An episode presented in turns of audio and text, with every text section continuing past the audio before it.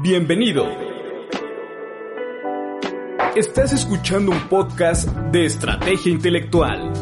Comenzamos en 3, 2, 1. Estrategia Intelectual presenta el programa Orgullo Libre con la maestra Norma Encinas. Comenzamos.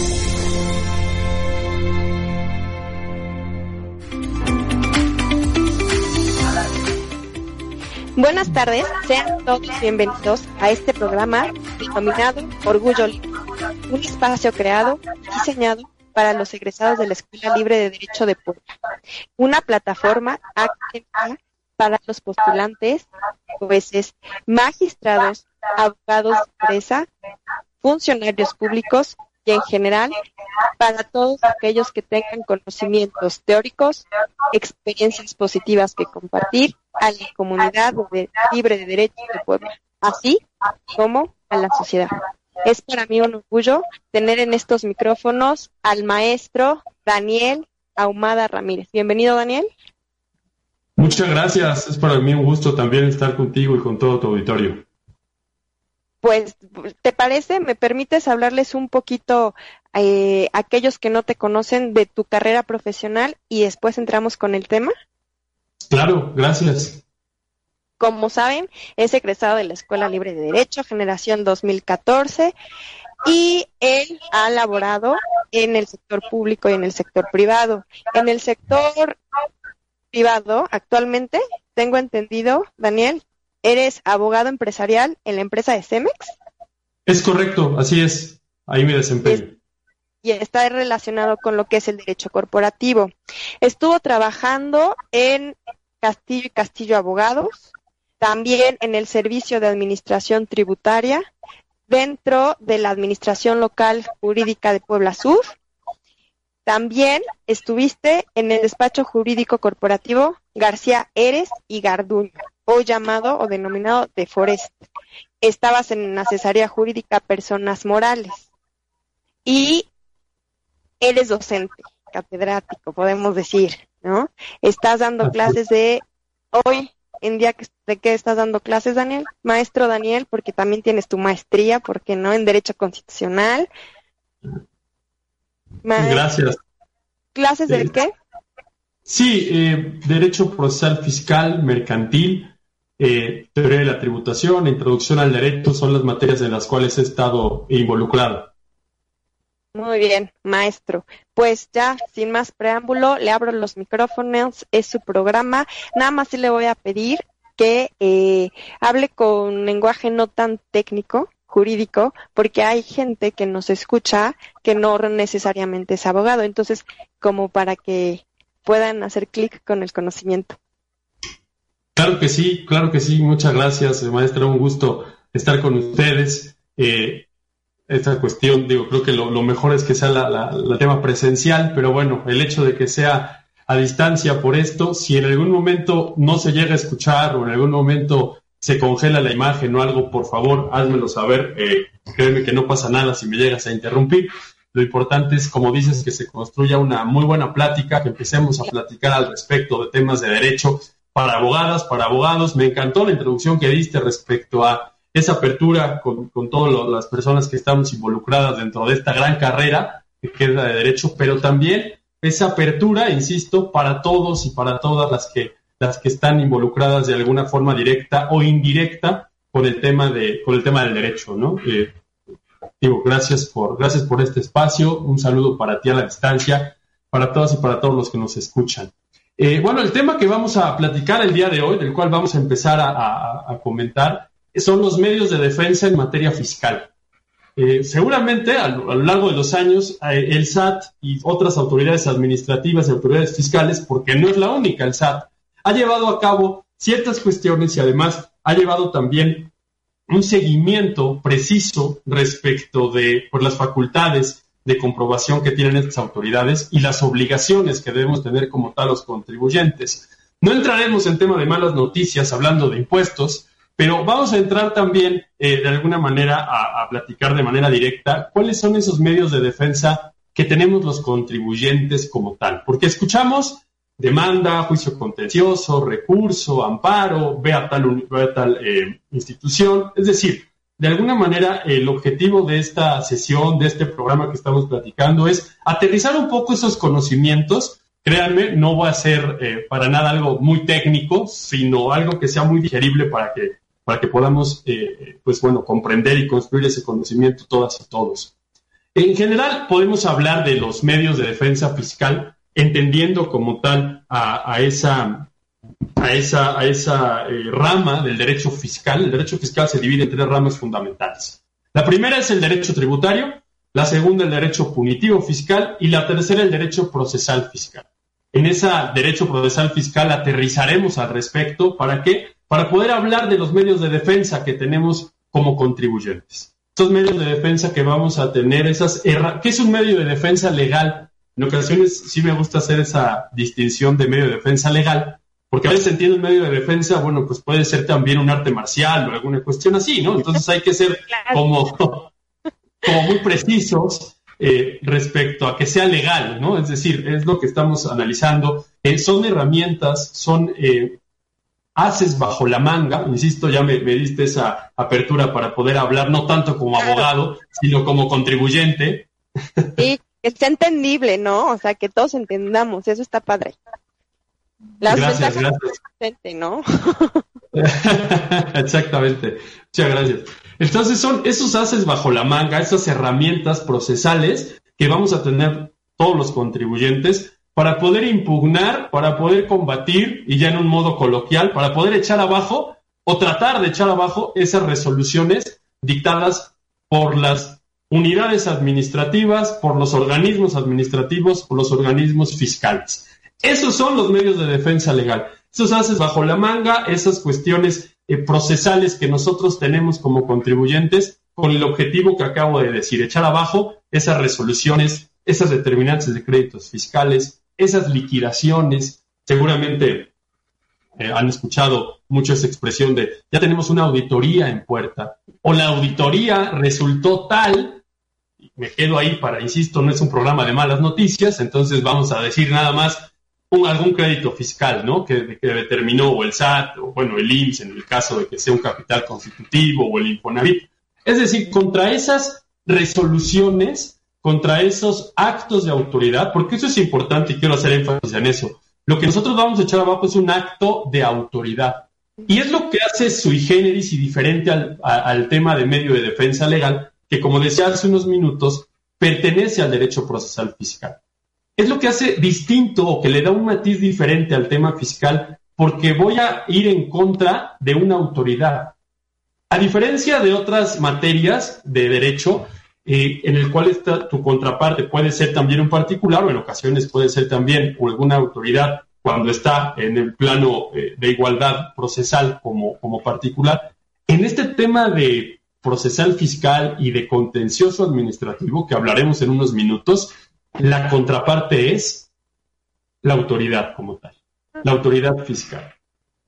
Eh, ese, es, ese, es, algo, algo importante y algo relevante que sí hay que ver la especialización que se debe tener para poder llevar a cabo este tipo de medios de defensa y que además es, excelente, ¿no? La verdad es, es, una, es una, una rama y un área que no solamente me gusta mucho, sino que además desafía mucho y que hay que estar pues siempre actualizado, siempre leyendo, siempre, como todas las abogadas, todos los abogados, en todas las materias y en todas las áreas. Eh, bueno, no sé si hasta acá le da algún comentario o alguna, alguna duda al respecto. Tú síguele, que está súper interesante. Tú síguele. Muchas gracias. Ok, seguimos entonces, analizamos con el tema del derecho procesal. Ya llegamos a esas tres haces, esos tres mecanismos que tenemos jurídicamente hablando para poder combatir las resoluciones o los actos de la autoridad. Y vamos a ver una clasificación de esos tres actos. El primero va a ser medios de defensa administrativos. En el administrativo ahí va a entrar en ese capítulo o en ese canal, vamos a ver todos los recursos administrativos. No vamos a entrar en materia de detalle, pero cada una de las autoridades fiscales administrativas va a tener dentro de su ley o dentro de, dentro de, dentro de su ordenamiento jurídico un recurso. El tema del recurso y la situación ahí que, puede llegar a surgir es que el recurso lo va a resolver por regla general, la propia autoridad que está dictando el, acto. sí, sé lo que están pensando. Puede ser, bueno, pues entonces, ¿qué finalidad va a tener el recurso si seguramente nunca o, prácticamente casi, casi nunca va a poder echar abajo la resolución de la propia autoridad que lo dictó, que lo emitió? Viene la buena noticia. Por supuesto, me ha tocado ver que en las resoluciones la propia autoridad dice, tiene razón, me equivoqué, o tiene razón el contribuyente o el recurrente, y en este sentido eh, vamos a echar hacia abajo el vamos a echar hacia abajo la resolución recurrida. Es decir, le vamos a dar el gane al contribuyente. Algo importante que sí quiero señalar es algún tema de, tecnicismo. Créanme, no voy a seguir, nada más es un tema muy puntual. Todos somos contribuyentes, pero cuando nos vamos a un medio de defensa legal, en materia fiscal o administrativa, si es recurso nos volvemos recurrentes, porque estamos tocando la puerta, sí, literal, tocando la puerta con una llave que se llama recurso, ya sea revocación, inconformidad, ese tipo de cuestiones, va a ser, esa llave es el recurso para tratar de abrir la puerta y tirar el acto impugnado. En este caso estamos hablando de los medios de defensa eh, pues administrativos. Después entraremos a los medios de defensa jurisdiccionales. El medio de defensa jurisdiccional, eh, cuando comento al respecto eso, la joya de la corona es el juicio contencioso administrativo o el juicio de nulidad.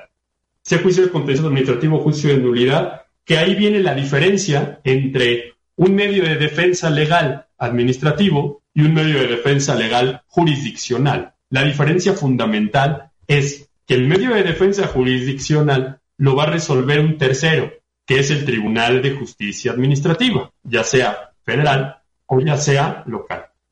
Ahí viene la buena noticia. Hay un tercero en el cual va a introducir ese conocimiento que tienen expertas y expertos eh, como magistradas y magistrados dentro de ese tribunal y va a resolver el fondo de ese asunto. La diferencia fundamental ahí entre el recurso y el juicio es que el recurso lo resuelve la propia autoridad y el juicio contencioso administrativo lo resuelve un tribunal. Eso es lo que hace una diferencia, créanme, radical, tanto en planteamiento como en situación. Y viene un tercer medio de defensa o un tercer capítulo de tipo de medios de defensa en materia administrativa o fiscal. Y son los no jurisdiccionales. Y aquí es cuando sale a la escena jurídica Prodecon. Prodecon es cuando podemos analizar ese tipo de, cuestiones, este tipo de medios de defensa, que son las quejas que se presentan ante Prodecon. Ok.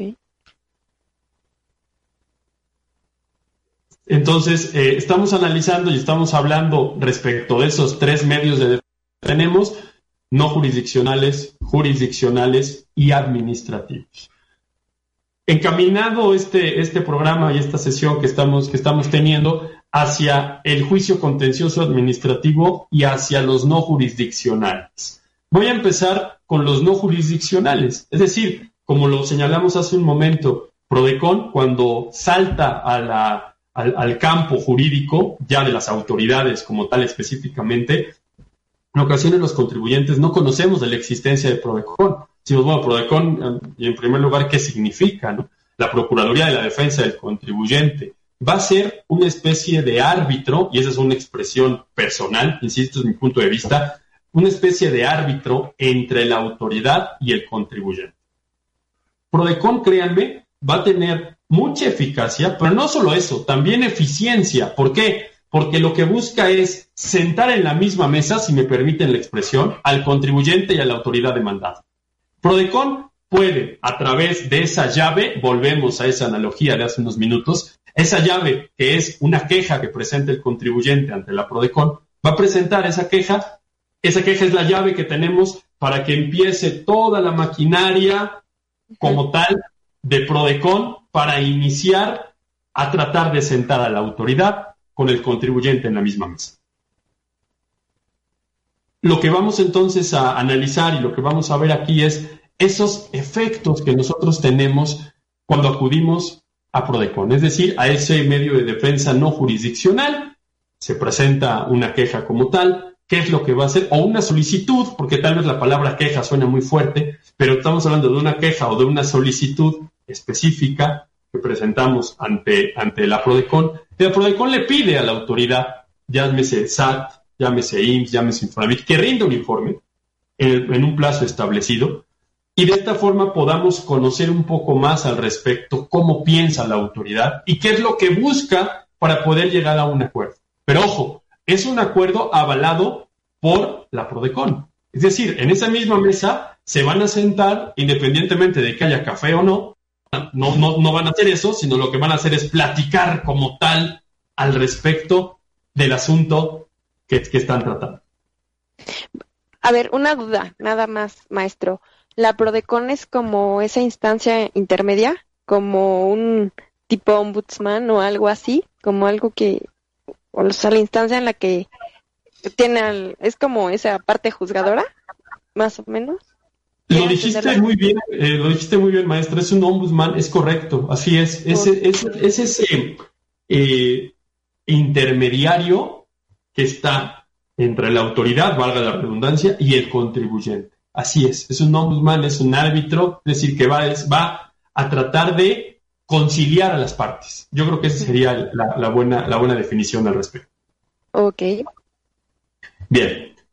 Seguimos entonces, eh, dijimos hace un momento que vamos a platicar del juicio contencioso administrativo. El juicio contencioso administrativo forma parte de ese segundo grupo de lo cual estamos hablando, que son los medios de defensa jurisdiccionales. Aquí ya se empieza a, cocinar un poco más. Eh, cuando platico al respecto, también eso es bienvenidos a procesal fiscal, porque aquí en el juicio contencioso administrativo, así es, es cuando empiezan las instancias de este juicio contencioso, que también es conocido juicio de nulidad. Es decir, eh, el juicio contencioso administrativo también es conocido como el juicio de nulidad. El objetivo fundamental que va a tener este juicio contencioso administrativo es combatir la legalidad y en este caso demostrar la ilegalidad de un acto impugnado. Ejemplo, vamos a tratar de irnos un poco al, pasado. Tenemos una facultad eh, de comprobación, visita domiciliaria, en pocas palabras, una auditoría. Inicia la autoridad fiscal una auditoría, tiene por regla general el plazo de 12 meses para concluir con esa auditoría, concluye la auditoría, empieza a hacer los cálculos la autoridad y dice, bueno, pues X persona me va a deber un millón de pesos. Y determina un crédito fiscal. Tenemos un crédito fiscal. Hay dos opciones, hablando de materia procesal, porque existen más, pero acotando el tema que nos tiene aquí. En materia procesal vamos a tener dos opciones para poder llevar a cabo una impugnación contra esa resolución. Esa resolución, supongamos que esa auditoría, en el ejemplo que estamos señalando, lo lleva a cabo el SAT. ¿Quién? la Administración de Auditoría.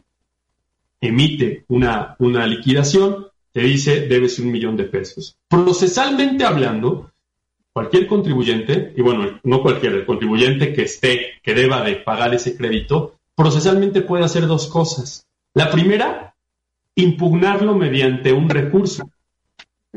Y la segunda, impugnarlo mediante un juicio contencioso administrativo.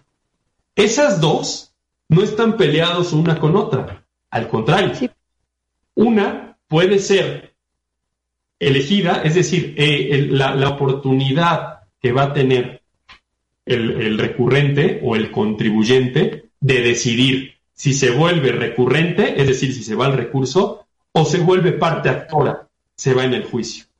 Una no agota a la otra. Yo puedo interponer un recurso de revocación, hablando en este sentido, y contra la resolución de ese recurso de revocación ir a un juicio contencioso administrativo.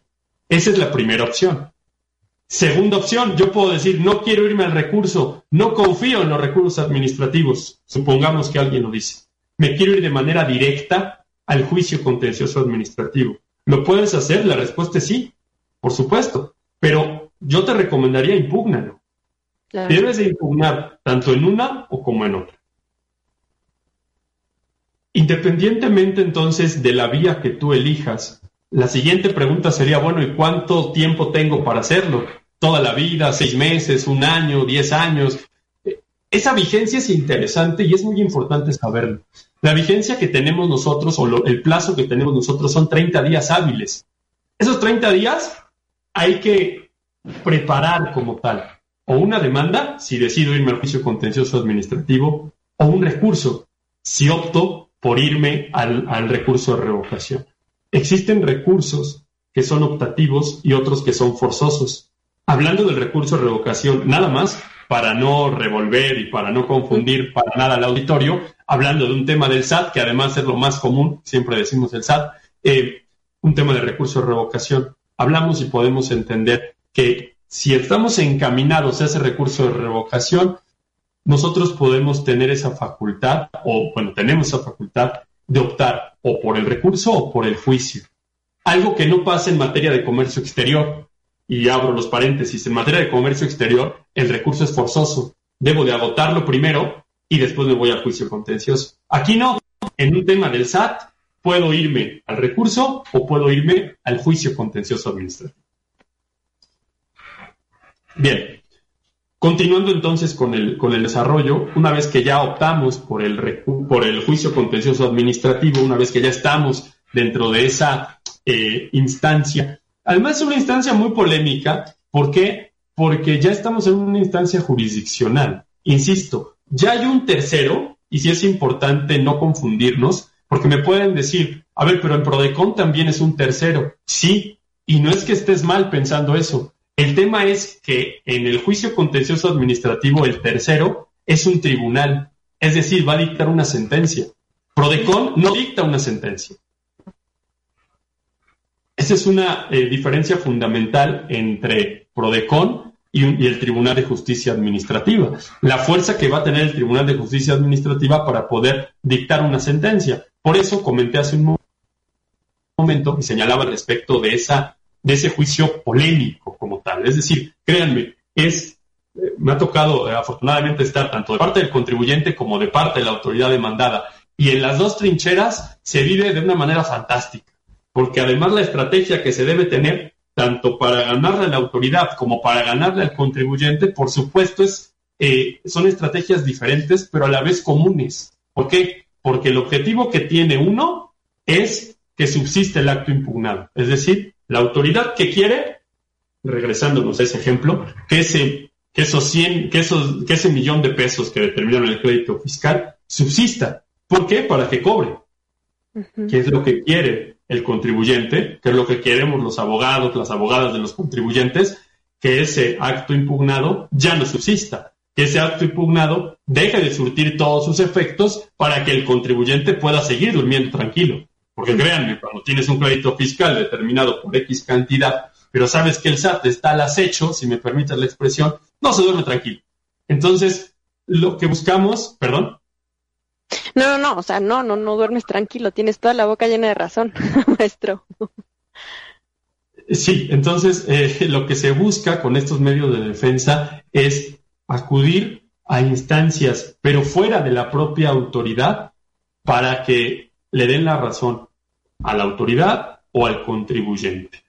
Eh, también cuando estábamos analizando al respecto los medios de defensa y esos tres capítulos que dijimos, o esas tres clasificaciones, existen tratadistas y también a lo largo de la, de la historia han comentado que el recurso, que como tal esos medios de defensa administrativos, forman parte también de una fase jurisdiccional. Hay quien dice eso y hay quienes dicen no es cierto, porque no hay litis. En el juicio contencioso administrativo hay una parte actor, hay una parte demandada. El actor es el contribuyente, la parte demandada es la autoridad. Y ellos señalan en el recurso, en el recurso no, en el recurso únicamente hay un recurrente, ¿se acuerdan? La palabra que dijimos hace unos minutos, recurrente, ¿contra qué? Contra un acto de autoridad. ¿Pero qué crees? que por regla general la propia autoridad es la que va a resolver ese acto. Entonces, ¿cuál litis? Ahí no existe, y obviamente hablando ya en términos, ¿cuál litis? Contienda, pugna, conflicto. Eso significa, ya estamos hablando un poco en latín, no es el caso, eh, eso significa la litis o la contienda que hay entre dos partes, una que pretende y otra que soporta. Regresando entonces un poco al tema del juicio contencioso administrativo, ¿Cuál va a ser esa legislación o cuál va a ser esa ley, cuando comentamos también al respecto a esto, cuáles van a ser esas legislaciones que nos deben acompañar si decidimos irnos al juicio contencioso administrativo? Si nosotros decidimos promover una demanda de juicio contencioso administrativo, debes de tener descargado en tu tableta, en tu computadora, o imprimirlo, o las dos, o, o ir a comprar, la ley federal del procedimiento contencioso administrativo. Esa ley es como la Biblia del juicio contencioso administrativo. Es la que va a resumir y va a señalar todas las directrices que se van a llevar a cabo dentro de un juicio. Pero no es la única ahí a manera de consejo o a manera de información, es importante señalar esto. Tenemos a la ley del contencioso administrativo, pero también hay otras leyes, por ejemplo, el Código Fiscal, si estoy hablando de impuestos, el Código Fiscal sí o sí debe de estar, si tú eres abogada, abogado, contador, contadora, que quieres y que pretendes hacer valer este juicio contencioso administrativo. El juicio contencioso administrativo va a tener varias etapas o va a tener varias instancias como tal. Por supuesto, insiste, y, también eh, llevamos a cabo dentro de esas etapas, por supuesto, algunas cuestiones muy procesales, porque acuérdense al inicio de lo que estábamos analizando, al inicio de esta plática, hablábamos que los medios de defensa legal en materia fiscal, tributaria y contenciosa administrativa pertenecen al derecho procesal fiscal. Por eso analizo y por eso hago referencia como tal a este tipo o a esta área del derecho fiscal que es el procesal fiscal. Aquí me gustaría también eh, aterrizar un poco una idea o una distinción importante. En ocasiones se puede pensar, ah, es abogado fiscalista o es abogada fiscalista.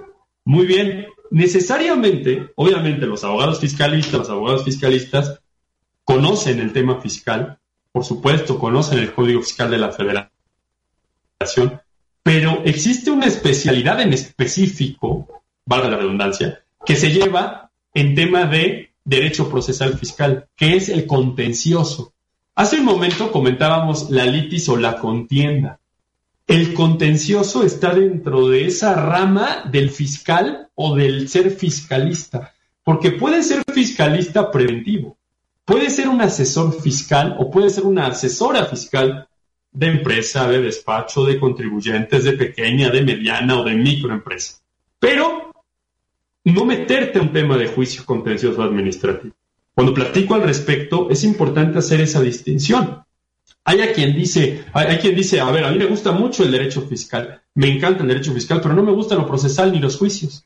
Muy bien, el derecho fiscal no nada más es llevar a cabo juicios contenciosos administrativos o recursos, para nada. El derecho fiscal es una rama que inclusive hay doctorados, especialidades, maestrías de, dos, tres, cuatro, cinco años que hablan del derecho fiscal, porque ahí es donde entran los impuestos, las contribuciones, todo ese tipo de cuestiones que están relacionadas con el derecho fiscal. Pero dentro del derecho fiscal, dentro de ese perfil de fiscalista, hay una rama que es el contencioso, que es precisamente esto. El que se refiere al contencioso es el que lleva a cabo el juicio contencioso administrativo, por eso se llama juicio contencioso o juicio de nulidad. Es decir, al que le gusta postular, en ocasiones decían, es que es litigante, es mejor decir postulante, pero bueno. O sea, con clase, postular. bueno, lo, hago la distinción porque sí, eh, y, tú lo sabes, ¿no? Es decir, eh, mucha gente nos dice, está, litigando, está bien y se entiende, ¿no? Pero bueno, también puede ser, eh, como dices tú, de una manera más formal, claro, ¿no? Claro. Entonces, dentro de ese tema de fiscal, bueno, fiscalista como tal, en ocasiones es eso, ¿no? ¿no? El saber como el tema eh, contencioso administrativo y viceversa. Porque me pasaba cuando, cuando estaba trabajando en la, en la, en la local jurídica del SAT, que, que, desde el momento en que, bueno, trabajas en el SAT, sí, oye, ayúdame a hacer mi declaración. Sí.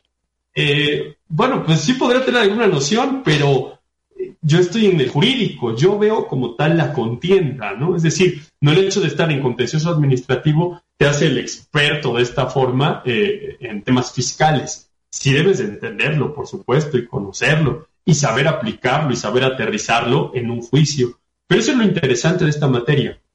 Eso es lo interesante que también es bueno en la materia fiscal, ver los dos lados, tanto ahora hablando del tema de empresa, como, como abogado de empresa, también conoces no nada más el tema eh, a posteriori o una vez que después de que ya tenemos el conflicto, solucionarlo el tema preventivo también es fundamental. Y ahí es donde entran contadores, contadoras, fiscalistas y abogados contenciosos administrativos. El contencioso entra también después cuando ya tenemos un conflicto, una contienda, una pugna, una litis.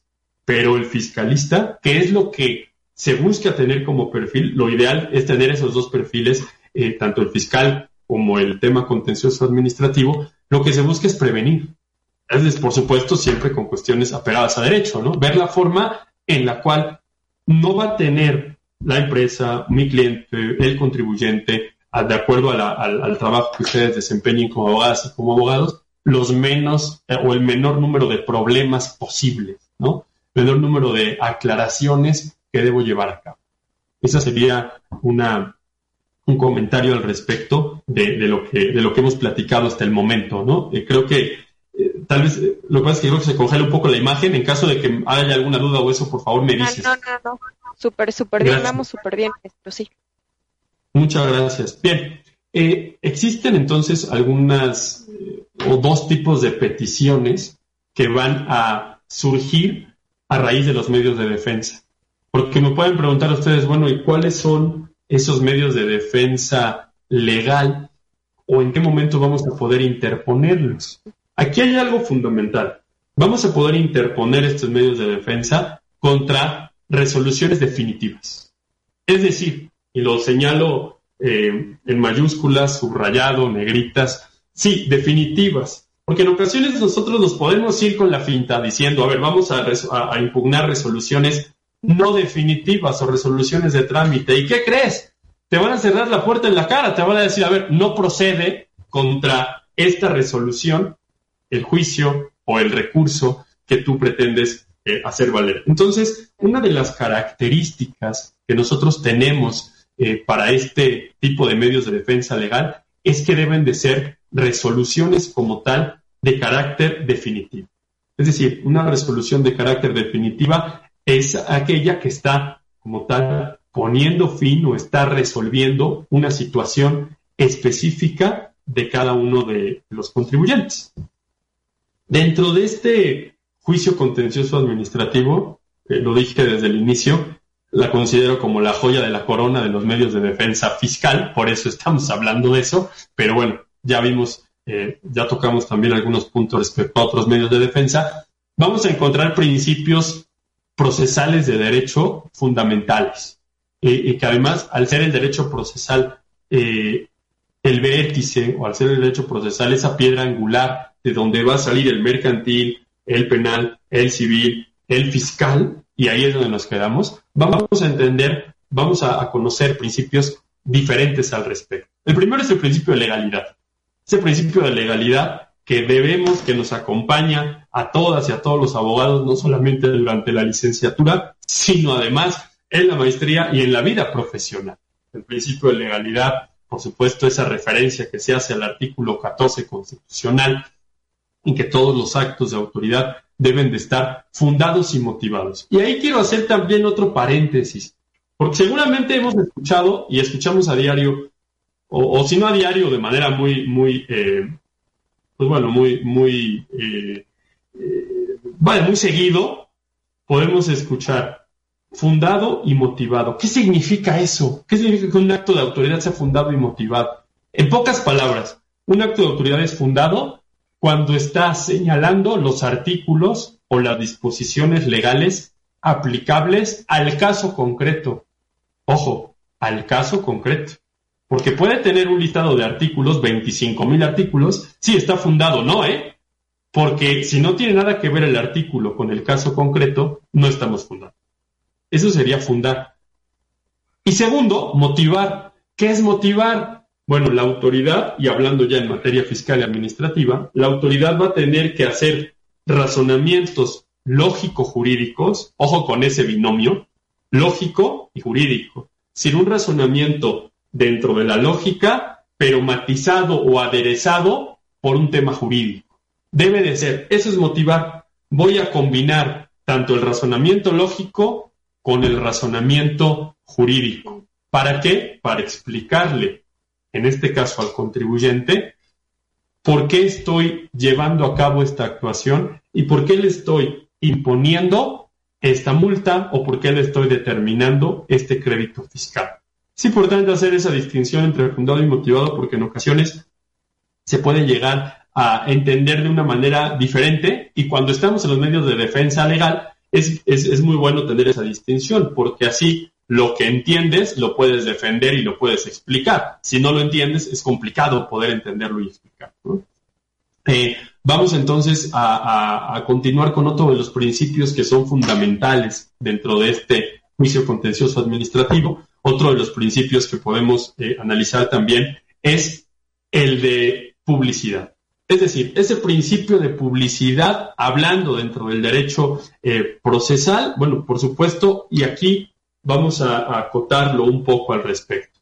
Estamos hablando del principio de publicidad en el sentido no de que todas y todos se enteren que X persona tiene un, eh, crédito fiscal. No.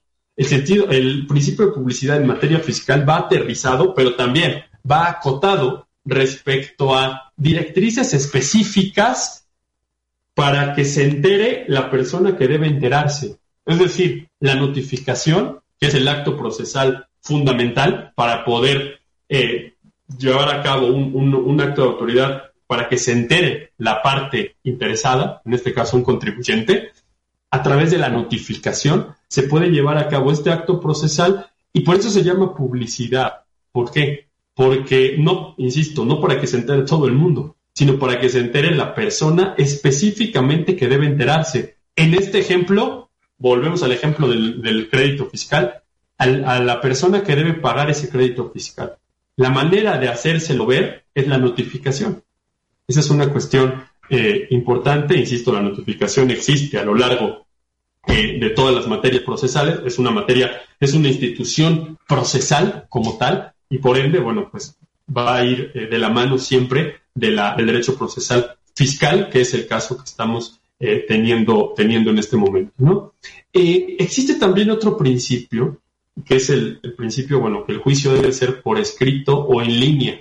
Aquí hay una cuestión interesante. Y seguramente en esta nueva normalidad o segunda ola, eh, tercera, ya ni sé en qué estamos, pero bueno, en esta nueva normalidad después de lo que pasó cuando se detuvo el mundo en, marzo, eh, el juicio en línea no solamente ha ido, en, ha ido en ascenso, sino que además ese juicio en línea ha sido una herramienta, ha sido un, volvemos al principio, un as bajo la manga que, que se ha tenido, que han tenido las abogadas y los abogados para poder promover los juicios. Es decir, ese juicio en línea que no está en contra de los principios de, que se debe tener por escrito, pero que sí, de alguna de otra manera, busca, en primer lugar, que sean los plazos mucho más eficientes, pero sobre todo, que esos medios de defensa sean más eficaces. Es decir, que no se pueda llevar a, que no sea necesario acudir al Tribunal de Justicia Administrativa, ya sea federal o local, a presentar una demanda físicamente. Es decir, puedo desde mi computadora, desde donde esté, desde cualquier parte, puedo con un clic, obviamente ya tengo la demanda como tal, tengo mi número de usuario, tengo mi contraseña, ingresar al sistema y presentar esa demanda.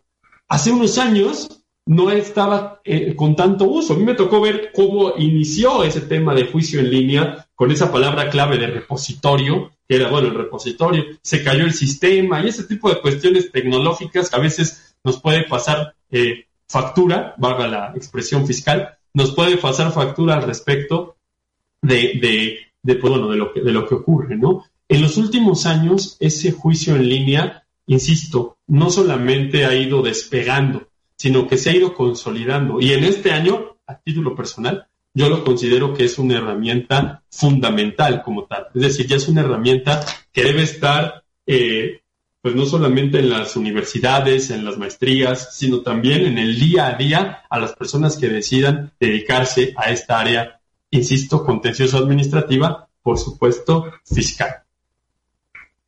No, pues súper interesante, maestro. O sea, estoy así como nada. ¿Sabes? A mí lo que me causa conflicto, por ejemplo, yo que estoy en una OPD y tiene que ver mucho con el fiscal, ¿en qué momento entran los contadores y hasta cuál, cuál es el límite de contadores y cuál será el límite de los abogados? Porque de repente como que se, se fusionan, ¿no? O sea, como, ¿por qué tú y yo no? O sea, ¿qué pasa ahí? ¿En qué momento? Es una, es una pregunta muy, muy recurrente, además muy, muy buena, porque sí, ¿hasta dónde puede llegar el contador? ¿Hasta dónde debe llegar la abogada? Eh, desde mi opinión, deben de ser un equipo siempre. Contador y abogado deben ser un equipo siempre. ¿Por qué? Porque el contador va a entender los números y desde la experiencia que he tenido, el contador o la contadora me va a decir, a ver, estos números que están aquí significan esto. El abogado es el que le va a dar ese matiz a lo contable. Ok, ya me explicaste que esta utilidad, que este ingreso, que este no fue un ingreso acumulable, sino que fue un préstamo. Es decir, ya me explicaste el tema financiero o el tema contable. Ahora sí, yo voy a redactar cuál va a ser esa defensa que vamos a tener. Pero, insisto, hablando más de, limitación, hablaría más en conjunto. existe una, frase que, comento mucho y me, gusta, porque dicen, eh, solo llegas más rápido, ¿no? Ya sea contadora, contador, abogado o abogada, llevas más rápido. Pero en equipo llegas más lejos. Yo me quedo con lo segundo. En equipo llegas más lejos. Si en ocasiones tú tratas, como abogado como abogado, de entender al código fiscal, por ejemplo, el 17A del código fiscal y el 17 del código, que nos habla de un, de un proceso de actualización. El INPC, los índices nacionales de precio al consumidor, debes de tomar, vaya, de verdad, recordamos las fracciones y los quebrados de la primaria y es donde empezamos a decir, bueno, ¿de qué se trata esto? Le llamas al contador o a la contadora y créanme, ahí se vuelve una, un binomio y una, una relación simbiótica. No puede existir el uno sin el otro cuando hay en algún momento algún, algún caso, ¿no? No sé qué opines. Maestro, tengo muchas opiniones. Lo que pasa es que acá en los comentarios del programa, Susana Romero, felicidades Daniel, Omar de la Llave dice, buenas tardes, duda. ¿Puedo solicitar a la Prodecon que lleve mi defensa en contra de un crédito fiscal? De antemano, gracias. Y Araceli de la Luz Ramírez Oropesa dice, felicidades Daniel, qué interesante tema. Muchas gracias, un saludo a, a todas y a todos. Eh, contestando la pregunta, sí, la pregunta es, es, es muy buena. Claro, puedo acudir a la PRODECON para solicitar como tal esa defensa, porque además, eh, eso se me pasó decirlo y qué bueno que me lo recuerdan, es una defensa gratuita, es decir, en la PRODECON no, no acudo como tal a, realizar algún pago o algo al respecto, para nada, ¿no? Entonces, eh, sí es importante señalar y hacer referencia de eso en ocasiones se, se, puede llegar como a mezclar, a decir, ah, entonces el abogado particular o el abogado fiscal, si ya estoy en Prodecon, ya no hace falta. No, al contrario, yo diría que también van a ser, van a ir de la mano los dos. Porque, bueno, ya entraremos un poco más en detalle en alguna otra plática al respecto que se dé, pero cuando estás en una auditoría, perdón, ¿me quieres comentar algo? Sí, porque tienes otra preguntita. Perdón, si quieres terminar y te digo la pregunta después, o como tú me digas. Eh, muchas gracias. Si quieres, termino y... Gracias, gracias, maestra. Sí, eh, por supuesto, puedes acudir a la Prodecon y de cierta y de, una, y de alguna forma que se haga ese equipo como tal, teniendo la Prodecon, insisto, de manera gratuita y teniendo también a los asesores fiscales que van a ir de la mano tanto con contadores como con abogados de Prodecon, como con abogado particular. Espero con eso haber eh, contestado la pregunta. Ok, Ale González dice, ¿recurso de revocación y juicio de nulidad es lo mismo? Ok, eh, buena pregunta también. No, no es lo mismo. Eh, volviendo un poco al inicio, recurso de revocación pertenece al primer grupo, que son aquellos medios de defensa no jurisdiccionales. El recurso de revocación lo resuelve la propia autoridad. El juicio contencioso administrativo, a diferencia, lo va a resolver un tercero, es un tribunal de justicia administrativa no son sinónimos y el tratamiento es completamente diferente. Ok, y John Marín por último dice buenas tardes, saludos Daniel. Igualmente, saludos a todas y a todos, eh, qué gusto que, estén, que estén unidos aquí a, esta, a esta transmisión, esta sesión que la verdad Estoy viendo la hora, se ha ido rapidísimo, ¿eh? No sé, tú me dices. Maestro, sí, se fue muy, muy rápido. La verdad es un tema muy interesante, es materia fiscal. Ahorita está como muy de moda todas las reformas que ha habido en Senado, ¿no? En el Congreso de la Unión. O sea, es un boom ahorita en materia fiscal.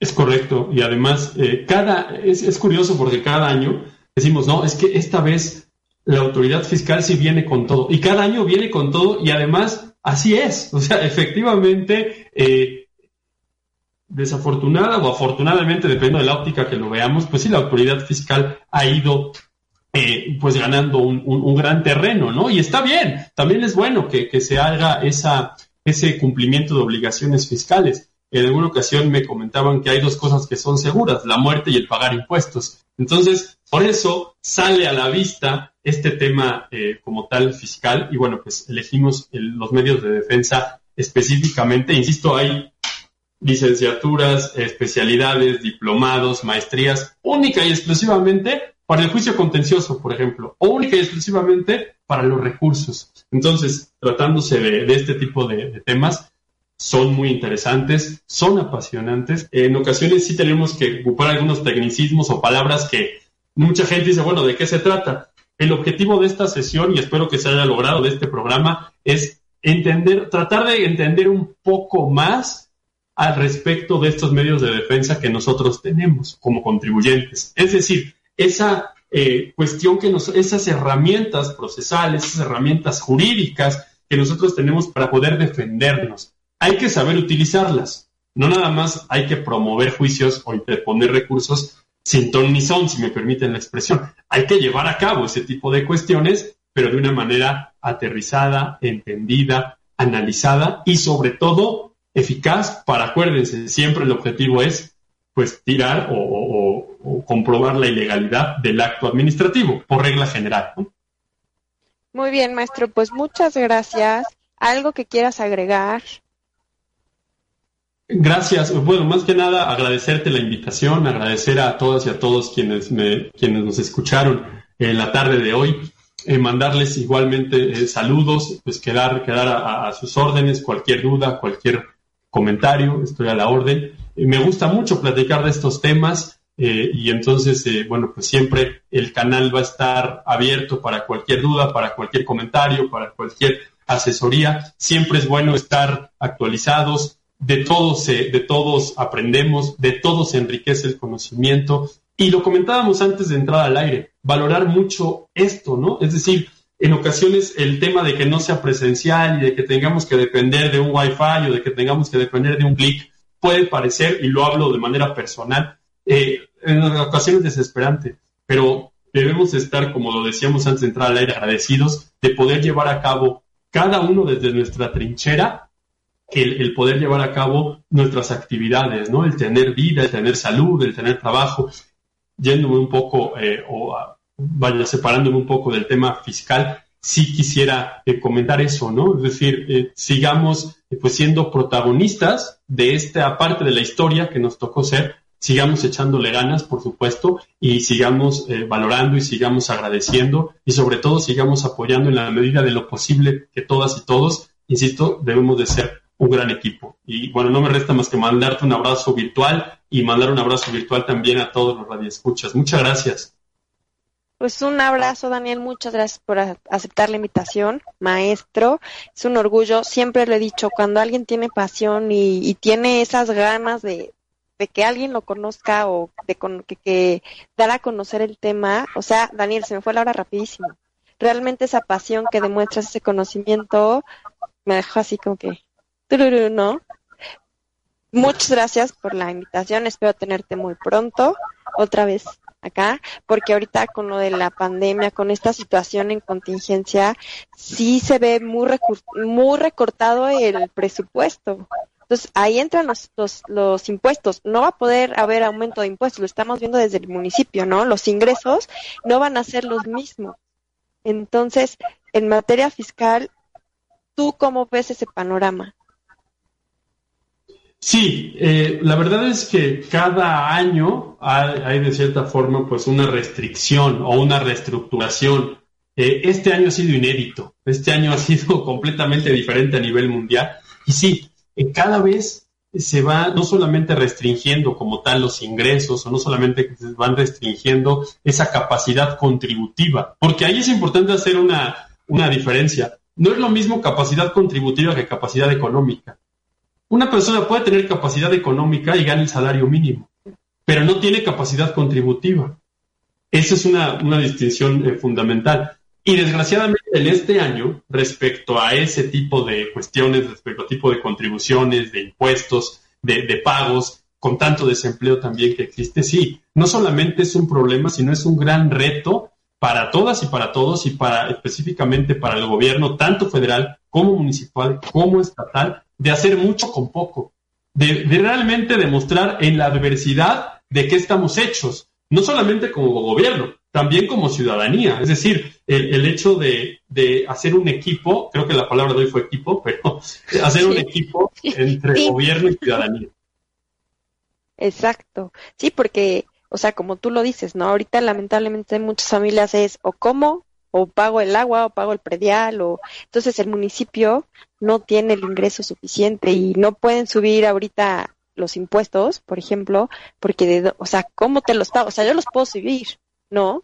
Puedo hacer mi ley de ingresos padrísima, pero como, o sea, no, no va a haber igual quien los pague, ¿me entiendes? O sea, no, hay una desproporción en esa. Dijiste una palabra clave, que es uno de los conceptos de, del derecho fiscal, el 31 fracción cuarta, la proporcionalidad. Exacto, igual a los iguales y desigual a los desiguales, ¿no? Exactamente, proporcionalidad y equidad, ¿no? Es, y el destino del gasto público. Como bien lo dices, el que sea proporcionalidad, ¿no? O proporcional. Por eso existen diferentes regímenes fiscales. No va a pagar igual una, eh, un, un, RIF, un régimen de incorporación fiscal, a, un, a una empresa que pertenece a grandes contribuyentes, ¿no? Los dos van a contribuir, pero no de la misma manera. Deben hacerlo con el mismo compromiso, eso es importante, pero no de la misma manera. Pues muchas gracias, maestro. Fue un honor tenerte acá. Muchas gracias, comunidad libre. Gracias, Juanca, atrás de estos controles. Muchas gracias y nos vemos el próximo martes. Somos Orgullo Libre. Muchas gracias. Saludos a todas y a todos. Bye. Bye.